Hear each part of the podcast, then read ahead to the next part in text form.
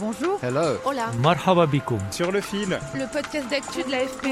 Des nouvelles choisies pour vous sur notre fil info.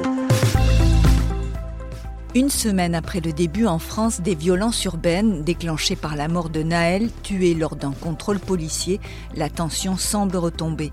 Ces violences ont fait des dégâts qui pourraient atteindre le milliard d'euros et plus de 800 blessés parmi les forces de l'ordre. Pourquoi ces émeutes, que l'on estime plus destructrices que celles qui avaient secoué la banlieue parisienne en 2005 pendant trois semaines. Pourquoi viser des bâtiments publics et dans certains cas les maires, reçus mardi par Emmanuel Macron? Quel est le profil des fauteurs de troubles, très souvent mineurs, et surtout comment sortir de cette crise et en éviter d'autres? Décryptage avec le sociologue Fabien Truong et le maire UDI de Bure-sur-Yvette, Jean-François Vigier, qui s'exprime au nom de l'Association des maires de France. Sur le fil. Lundi midi, dans de nombreuses villes de France, les élus et les habitants se sont rassemblés devant les mairies. L'émotion était particulièrement palpable à La les Roses. Vincent Jeanbrun, le maire LR de cette ville de banlieue parisienne, est encore sous le coup de l'attaque de son domicile à l'aide d'une voiture bélier dans la nuit de samedi à dimanche. Empêchés d'incendier l'hôtel de ville, symbole de la République, ils ont redirigé leur haine en recourant à un acte ignoble. Ils ont voulu assassiner ma femme et nos deux jeunes enfants dans leur sommeil et les brûler vifs en tentant d'incendier notre maison. Cette attaque n'est pas isolée. Des dizaines de mairies ont été dégradées, plus de 200 commissariats ou gendarmeries ont été attaqués, plus de 800 policiers blessés, près de 3500 personnes interpellées, selon un bilan du ministère de l'Intérieur diffusé mardi. Plus de fermeté, c'est ce que réclame l'opposition de droite. La gauche, elle se divise et insiste sur la recherche des causes profondes de cette nouvelle explosion de violence. Ils sont rentrés, ils ont cassé l'intérieur et ils ont saccagé l'ensemble du bureau. Et... les trois bureaux de poste qui ont été saccagés à Reims. Oui, tout à fait. Il est difficile de faire un portrait type de cette petite minorité de casseurs. Le ministre de l'Intérieur, Gérard Darmanin, que vous venez d'entendre en visite à Reims pour constater des dégâts, souligne leur jeunesse.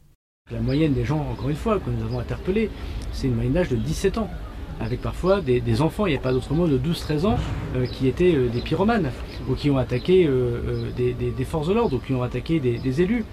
Certains émeutiers interpellés ont raconté lors de leur procès s'être laissés entraîner, mais le sociologue Fabien Truong veut y voir la manifestation d'une colère, en particulier contre la police. Il quelque chose de très viscéral et de très adolescent au fond, et ça il faut bien bien le prendre en compte. Viscéral parce que les garçons qui sortent euh, s'identifient à Naël, parce que en fait la question des rapports entre police et population et garçons et police dans les quartiers, elle est extrêmement problématique et ce depuis euh, plus de 30 ans. Et le racisme n'est pas absent de l'équation selon Fabien Truong.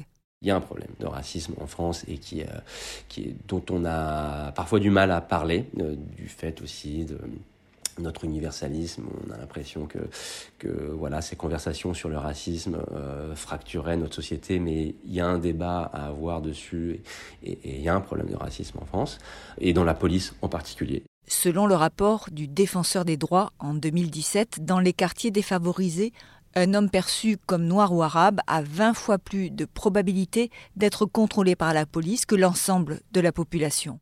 Ce phénomène d'identification qui consiste à dire ça pourrait être moi, il est très très fort et il explique, explique à la fois ce côté euh, très presque intime qu'on pourrait avoir dans ces expressions de colère viscérale parce qu'en fait les garçons se disent ça pourrait être moi. Dans ces quartiers, le taux de chômage atteint 18%, plus du double qu'au niveau national et plus de la moitié des enfants qui vivent dans ces quartiers sont pauvres selon l'INSEE et leur horizon est bouché. Cette petite fraction de, garçons qui sort euh, dans la rue, ce sont des garçons qui ont le sentiment, à tort ou à raison, hein, c'est pas ça vraiment la question, de ne plus rien avoir à perdre et qui ont aussi le sentiment d'être dans une impasse. S'attaquer aux écoles, euh, s'attaquer finalement à ce que représentent les adultes, c'est une sorte de, de sonnette d'alarme et de cri d'angoisse. Alors comment renouer le dialogue avec ces jeunes en colère? Il faut plus de moyens, enfin dans l'éducation, dans l'associatif, dans tout le tissu en fait d'intermédiation euh, entre les adultes et la jeunesse. Jean-François Vigier, membre de l'Association des maires de France, estime que ces élus ancrés dans les territoires sont les mieux placés pour cibler les besoins de leur quartier. Ça passera aussi forcément par les mairies, par les communes. Et là, il faut que l'État aussi, euh, nous, c'est ce qu'on appelle de nos voeux, hein, c'est d'avoir les moyens de mener des politiques décentralisées. Voilà, ce qu'aujourd'hui nous n'avons pas. Euh, la décentralisation, maintenant, il faut, faut, aller au bout des choses. Il faut que l'État, euh, comment on dit, lâche prise. Vous voyez, c'est une belle formule, je trouve, mais c'est une très bonne image. L'État doit lâcher prise. L'État doit nous donner les moyens de mener nos actions. Parce qu'après tout, on emportera l'entière responsabilité. Le maire de Bure-sur-Yvette regrette la police de proximité et d'une certaine manière le service militaire. Là, aujourd'hui, on se rend compte que cette année de service national, mais c'était salvateur pour bien de ces jeunes. Se retrouver à égalité parfaite euh, dans un même dortoir, quelle que soit son origine sociale, et avoir cet apprentissage de, l'écoute de l'autorité sur une année, mais c'était d'une richesse absolue. Donc il y a ça, il y a la police de proximité, il y a tous les services publics de proximité qui, sont en train de disparaître. Hein. moi, ça fait des années que je me bats contre la poste pour que mon bureau de poste ne ferme pas. De nombreux élus locaux attendent toujours le plan quartier 2030, promis par Emmanuel Macron lors de sa campagne électorale en 2022. Merci de nous avoir écoutés. Je suis Emmanuel Bayon. Si vous avez aimé cet épisode, alors abonnez-vous à Sur le fil. À bientôt.